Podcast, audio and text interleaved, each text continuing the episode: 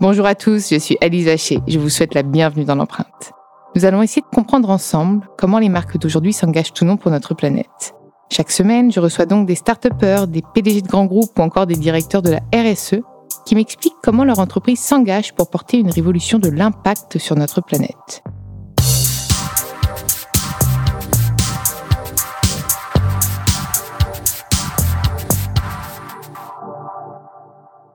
Dans ce nouvel épisode de l'empreinte, j'ai le plaisir de recevoir Michael Roguet, le directeur de la transition écologique et énergétique du groupe Boulanger, le spécialiste des équipements de la maison en électroménager et multimédia. Est-ce que j'ai bien résumé ce qu'est Boulanger, Michael? Tu as très bien résumé, Alice. Ah, merci, je suis ravie. Je suis ravie de t'accueillir dans l'empreinte. Merci, merci beaucoup. On parlait un petit peu justement ensemble euh, en off de ton parcours et j'aimerais bien que tu m'en reparles ici devant nos auditeurs. Avec plaisir. Euh, donc, euh, j'ai 38 ans. Je suis euh, ingénieur de formation en électronique et informatique. Après mes études, je suis parti pendant 15 ans dans différentes sociétés de services et d'éditeurs dans l'informatique pour accompagner les entreprises dans leur transformation digitale. Et puis au bout de 15 ans, j'ai voulu rejoindre une cause que personnellement et à titre associatif, je supporte depuis quelques années, qui est la cause environnementale. Voilà, convaincu euh, que c'est en train de devenir, et ça va devenir de plus en plus, le nouvel enjeu de transformation des entreprises, certainement bien plus profond et puissant que la transformation digitale. J'ai décidé de rejoindre Boulanger euh, pour construire et piloter euh, son plan de transformation écologique. Parce que finalement, la transformation digitale, c'était un choix. La transformation écologique, c'est un devoir maintenant. on est obligé de changer. Toutes les entreprises doivent changer. Alors, la transformation digitale, pour revenir un peu dessus, c'était un choix, mais quand même une obligation. Hein. C'est-à-dire que les entreprises. Pour être c'est plutôt d'un point de vue concurrentiel. Pour être toujours performant. Là, l'écologie, c'est même plus uniquement d'un point de vue concurrentiel. effectivement, ça devient une obligation, ça va devenir de plus en plus. Et ça peut être aussi un, choix, c'est-à-dire que euh, encore aujourd'hui, les premières entreprises qui vont réussir leur transformation écologique vont prendre un pas d'avance sur les autres et vont euh, gagner forcément un avantage concurrentiel. Donc toi, tu crois aussi en l'innovation verte et vertueuse, du coup J'y crois beaucoup et... c'est ton rôle. Et c'est mon rôle, tout à fait. C'est génial. c'est génial de pouvoir concilier euh, ses convictions avec son, son poste. Donc au sein d'un grand groupe comme Boulanger qui a dû revoir pas mal de choses, je pense, euh, au niveau de ses produits. Je pense qu'à la base, c'était pas du tout dans les décision de créer des produits éco-conçus, euh, réparables, d'allonger la durée de vie. Le but, c'était peut-être de faire du business et qu'il dure un petit peu moins longtemps pour qu'on les change. Comment est-ce que vous avez revu tout ça? Alors si on regarde en fait l'ADN de Boulanger, euh, c'est une entreprise qui a 65 ans, qui a été fondée par les deux frères Boulanger. Qui ne font pas de la boulange. Qui ne font pas de la boulange. Je tiens à préciser à mes, à, mes, à mes auditeurs qui m'ont parlé de pain au chocolat et de chocolatine pendant... Euh, non, non, non. Donc effectivement, c'était Gustave et Bernard. Ils n'étaient pas boulangers à l'époque mais ils ont créé une entreprise, euh, Boulanger, euh, qui euh, vendait et réparait des appareils, souvent made in France. En vélo, ils allaient réparer, ils avaient vraiment cette réparabilité dans l'ADN de l'entreprise. Et en vélo, donc est-ce que c'était parce que c'était des convictions ou juste du bon sens C'était du bon, c'était du bon sens écologique. les entreprises sont nées dans le centre-ville, on, ben, on, utilisait le vélo pour aller réparer les, les, appareils. Et donc, bon, d'année en année, euh, forcément, avec l'entreprise grossissant, on est devenu euh, plutôt euh, une entreprise sélectionneur et distributeur de produits. Et en fait, quand on regarde l'ADN de Boulanger, elle est vraiment née de je vends des produits qui sont durables et j'aide mes clients à les faire durer, les réparer pour qu'ils durent le plus longtemps possible. Tu me parles de sélection de produits, donc est-ce que déjà dans la sélection, la critère de durabilité était, était prise en compte? Oui, mais pas suffisamment. Et aujourd'hui, ça devient vraiment euh, un critère très fort chez nous. On parle euh, d'éco-sélection de nos produits. On parle d'éco-conception de nos produits en marque propre.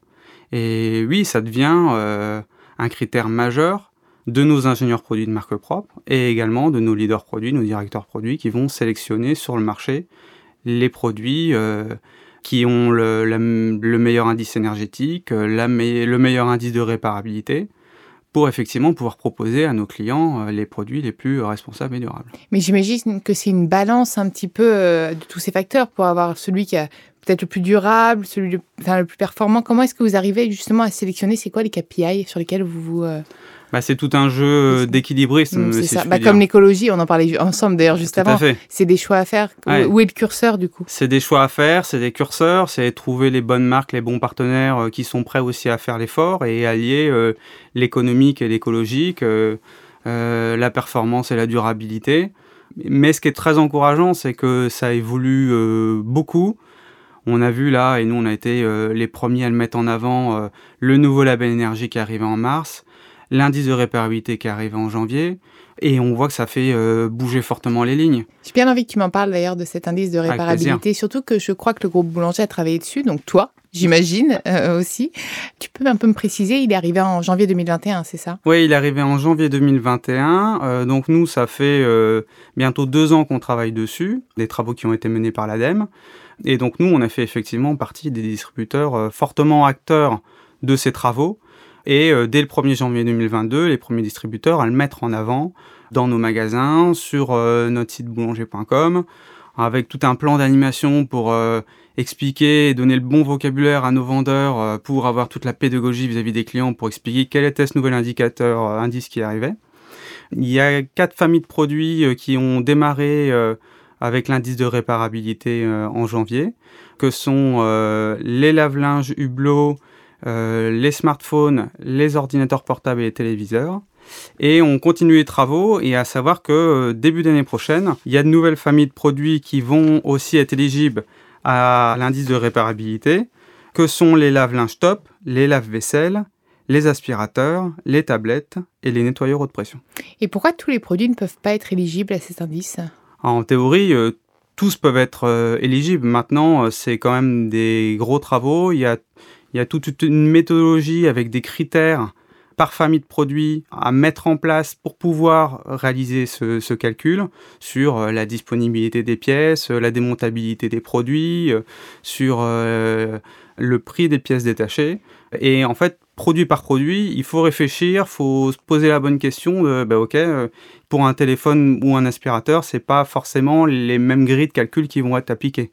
Et comment inciter les gens à faire réparer leurs produits, à rendre ça avantageux en termes de prix et, qu'ils se disent pas, bon, à, 10 balles près, euh, je vais me racheter un truc neuf parce que finalement, c'est aussi à vous de rendre ça bah, suffisamment accessible pour qu'on ait envie de le faire, même si de plus en plus de consommateurs sont devenus des consommateurs et, et, ont conscience de leur impact, malheureusement pas suffisamment.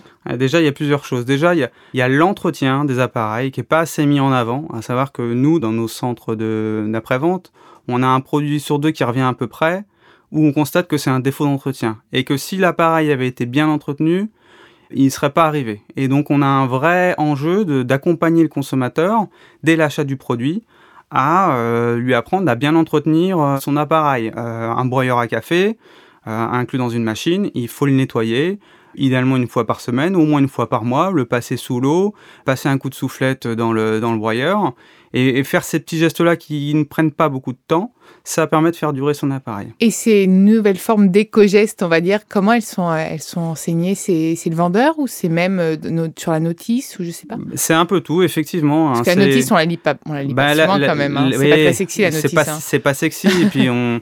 puis c'est pas très éco-responsable, sauf si c'est en papier recyclé. Tout à fait. Donc euh, c'est pour ça que bon, on se fait, il y a des moyens quand même de se faire aider aujourd'hui avec le digital, avec des, mm. des, tutos de démonstration, et ça passe aussi, comme tu le dis, par le geste du vendeur qui euh, doit et, c'est ce qu'on cherche à faire, euh, donner le bon conseil euh, quand le client achète sur oui, vous achetez votre produit, vous avez l'explication de comment l'utiliser, etc. Et vous avez aussi le conseil sur comment bien l'entretenir. Parce que c'est aussi un peu le rôle d'une marque d'accompagner le, client, que le client soit satisfait, mais aussi d'évangéliser les bonnes pratiques, je pense. Tout à fait. Et nous, on pense sincèrement que c'est ça qui fera aussi que les clients continueront de venir chez Boulanger plutôt que d'acheter le produit par Internet je viens chez Boulanger, j'ai les bons conseils sur le produit, les bons conseils d'utilisation d'entretien, et après, Boulanger va pouvoir m'accompagner sur toute la durée de vie du produit, jusqu'à la réparation dont tu en, tu en, parlais. Et effectivement, là aussi, on travaille pour que euh, chaque atelier dans nos magasins Boulanger, c'est-à-dire que tu as un atelier de réparation, puisse promouvoir la réparation et puis s'accompagner euh, le client sur euh, j'arrive avec un produit, je vous aide à, diagnostiquer, on va être capable de vendre de la pièce de rechange et on va aussi pouvoir proposer des forfaits de réparation pour pouvoir réparer euh, les appareils. Et là aussi on va se faire aider, c'est que dans tout le package de la loi anti-gaspillage et économie circulaire, dans lequel il y a l'indice de réparabilité. Il y a aussi le fonds de réparation qui va arriver au 1er janvier 2022, dont nous avons fait aussi partie euh, activement dans les groupes de travail et qui va permettre euh, aux consommateurs de euh, se faire accompagner financièrement quand il va vouloir nous ramener un produit dans nos magasins sur la réparation. Donc, une forme de consigne presque. Une forme de consigne ou de participation à la, à la facture. Ok.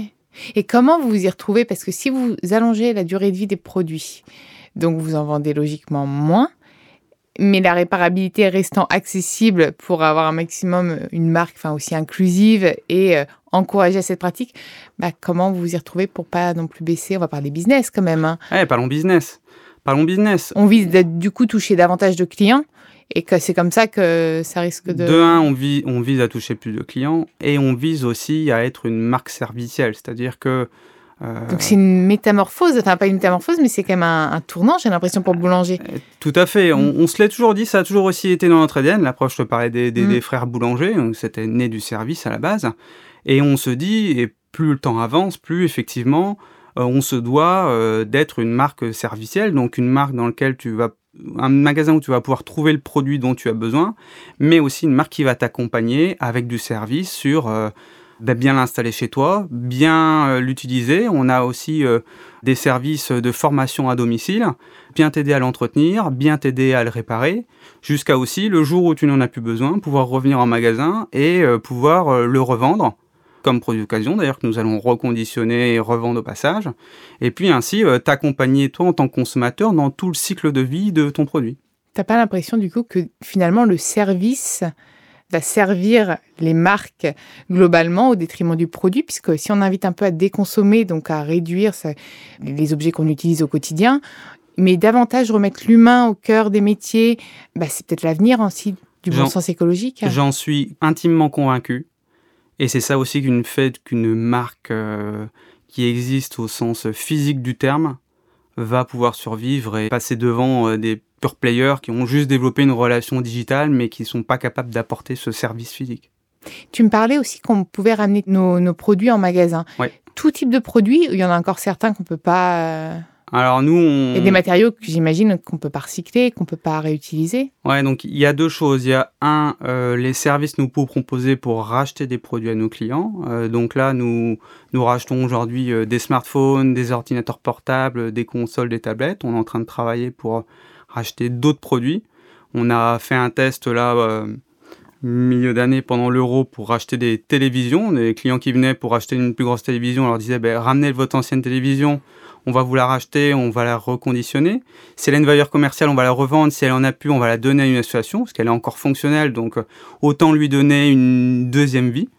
Et puis euh, les déchets électroniques, euh, donc les, produits en fin de vie, qui ne peuvent pas avoir de deuxième vie, effectivement, nous on a un partenariat avec Écosystème et donc on encourage nos clients à le ramener pour après recycler, récupérer de la matière, des matériaux, etc. Il faut savoir qu'aujourd'hui, il y a plus d'or dans tous les téléphones du monde qu'on a sous terre. Donc on a aussi un vrai enjeu et une, vraie responsabilité, nous en tant que distributeurs de produits électroniques, d'encourager les clients à dire, euh, vous avez un téléphone qui ne marche plus chez vous, qui est dans votre tiroir, pensez à le ramener parce que ça va permettre de euh, fabriquer d'autres produits.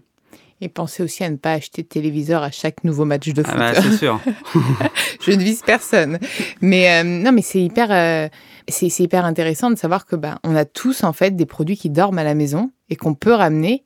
Et comment vous communiquez là-dessus? Parce que c'est un enjeu aussi la communication aujourd'hui, j'imagine, sans passer pour des, des, personnes qui font du greenwashing, donc qui se vendent sur leurs euh, éco, euh, enfin sur l'éco-conception, sur leurs euh, innovations écologiques. Comment est-ce que tu arrives à, à, passer tous ces messages? Bah, on les passe en magasin, sur notre site internet. Quand dans l'empreinte. Dans, dans l'empreinte, par exemple. Quand on envoie un email transactionnel, merci pour votre commande.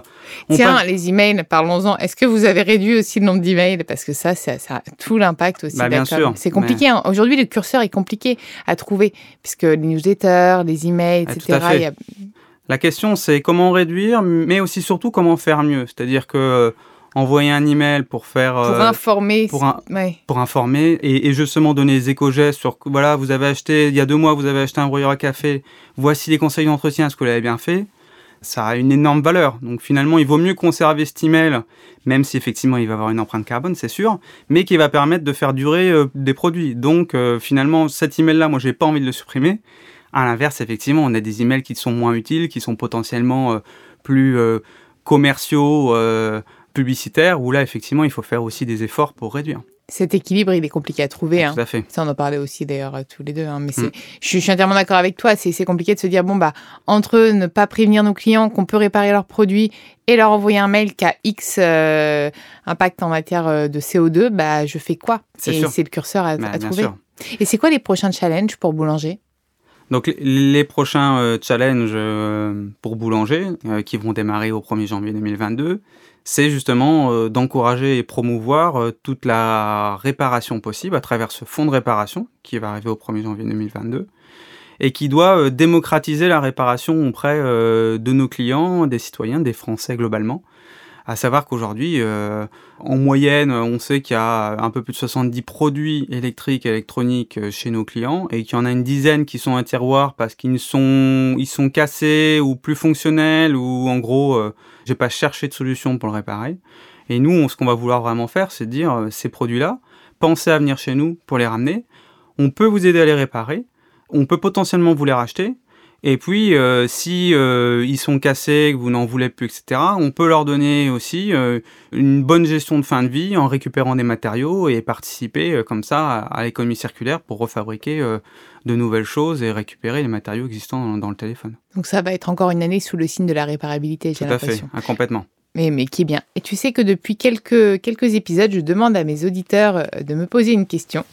Donc, cette fois-ci, mis à part le débat pain au chocolat et chocolatine que je t'épargne, même si tu m'as dit petit pain, c'était ta, réponse. Moi, c'est petit pain, ma C'est petit pain. Bah écoute, euh, voilà, j'espère qu'ils seront contents avec cette réponse. J'ai une autre question plus sérieuse qui est comment est-ce que le groupe Boulanger met en avant les produits éco-conçus bah, pour inciter plutôt euh, à la consommation de ces produits-là? Donc il y, a, hum, y a plusieurs choses quand on parle euh, d'éco-conception en fonction des typologies de produits, euh, on va prendre différents axes. Tu vois, typiquement, un, ordinateur, 70% à 80% de son empreinte euh, écologique est lié à la fabrication de l'ordinateur. Donc, euh, éco-concevoir un ordinateur, ça va être surtout le concevoir pour qu'il puisse durer, pour qu'il ait une bonne réparabilité, et, qu'on n'ait pas besoin d'en racheter un. Et qu'on n'ait pas besoin d'en racheter un. Mm. Donc euh, ça va même aussi avec le conseil, tu m'en parlais tout à l'heure, c'est comment est-ce que je fais pour bien choisir mon ordinateur? C'est pour ça que c'est plus important que venir en magasin que choisir sur Internet. Et le vendeur va être capable de poser les questions de c'est quoi votre usage aujourd'hui, c'est quoi demain, qu'est-ce que vous voulez en faire, et de choisir le bon ordinateur pour le faire durer le plus longtemps possible avec les bons conseils d'entretien, etc. Et ensuite, euh, éco-conception, on parle aussi nous beaucoup sur les accessoires.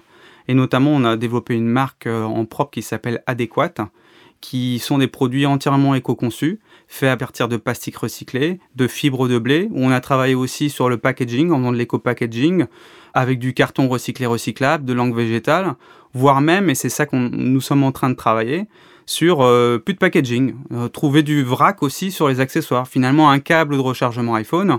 Ça n'a pas besoin d'être. Euh, voilà, entièrement d'accord. Ouais, c'est ça. Tout à fait.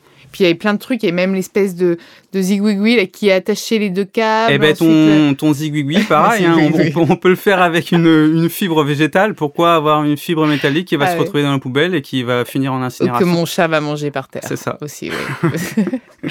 non mais c'est génial. Et est-ce que tu aurais encore envie d'ajouter des choses euh, Oui, moi ce que j'aimerais bien aussi ajouter, c'est euh, donc on a parlé beaucoup de d'éco-conception, comment bien choisir son produit neuf, etc. Nous aussi, euh, on, est, euh, on agit aussi assez fortement depuis des années sur euh, des nouveaux modèles qui apparaissent, sur lesquels nous, on est assez précurseurs. Pas forcément marque propre, mais autour de l'économie circulaire. Notamment, nous, on a une marque qui s'appelle Boulanger Second Life, ça fait 15 ans qu'on l'a lancée, qui promeut la vente de produits de seconde vie reconditionnés. Et aussi, Boulanger Location, nous, ça fait aussi une dizaine d'années qu'on propose de, de, louer des produits plutôt que d'acheter. Ça répond aussi à plein de besoins euh, de clients qui ont des besoins euh, évolutifs et temporaires de consommation. Euh, par exemple, je suis étudiant, je vais rester un an dans mon logement. Mieux vaut louer une machine à laver plutôt que de l'acheter. En plus, on a tout le service qui va avec, tous les conseils d'entretien. Et puis à la fin, je peux ramener mon, lave-linge chez Boulanger et ne pas être embêté à devoir le revendre, etc. Et donc là, pareil, nous, on croit fort à ces modèles alternatifs à l'achat qui peuvent répondre à des vrais besoins de consommateurs parce que l'achat n'est pas, n'est pas une obligation. Quelque part, nous, on se concentre surtout à savoir quel est le besoin et quel est l'usage du client pour le produit. Et oui, l'achat, des fois, peut être une bonne solution, mais parfois, la location peut en être une autre, ou l'achat de produits reconditionnés. Mmh, je crois que c'est l'avenir aussi, la location. Les, les, produits d'occasion aussi. Non? Je pense que, de toute façon, c'est un, un modèle à, à réinventer. Et c'est ça qu'il faut voir, c'est de l'innovation verte. C'est pas de la régression ou des retours en arrière. Ben, c'est euh, continuer de. Et c'est pas tout l'un ou pas tout l'autre. C'est un bon mix de tout. Et demain, effectivement, euh, le but nous, c'est d'accompagner le client pour que euh, chez lui, il ait tous les modèles possibles. Son lave-linge, il l'a plutôt en location euh, parce qu'il n'a pas besoin de le posséder. Son smartphone, il l'a acheté en seconde vie parce qu'il n'a pas besoin forcément d'avoir le dernier cri. À l'inverse, sa télévision, oui, il a voulu se faire plaisir. Son ancienne avait 15 euh, ans, elle est tombée en panne. Bah, autant acheter tout de suite une nouvelle télé qui aura 15 euh, ans de vie aussi. Et puis avec tout l'accompagnement, comme je disais, sur bah, tous ces produits que j'ai dans ma maison, comment Boulanger peut au quotidien m'aider à bien les entretenir, bien les réparer, me donner les bons conseils d'usage et puis euh, aussi euh, pouvoir m'aider à changer des produits quand euh, j'ai une évolution de mon mode de vie ou une évolution dans ma situation. On va tous devenir des équilibristes en fait. Ben, je crois que oui. C'est l'avenir. C'est l'avenir. Merci d'être venu dans l'empreinte. Avec plaisir, merci à toi Alice. Vous pouvez retrouver tous les épisodes sur toutes les plateformes de podcast ainsi que chaque semaine sur thegood.fr. N'hésitez pas à liker, partager et commenter le podcast. À très vite.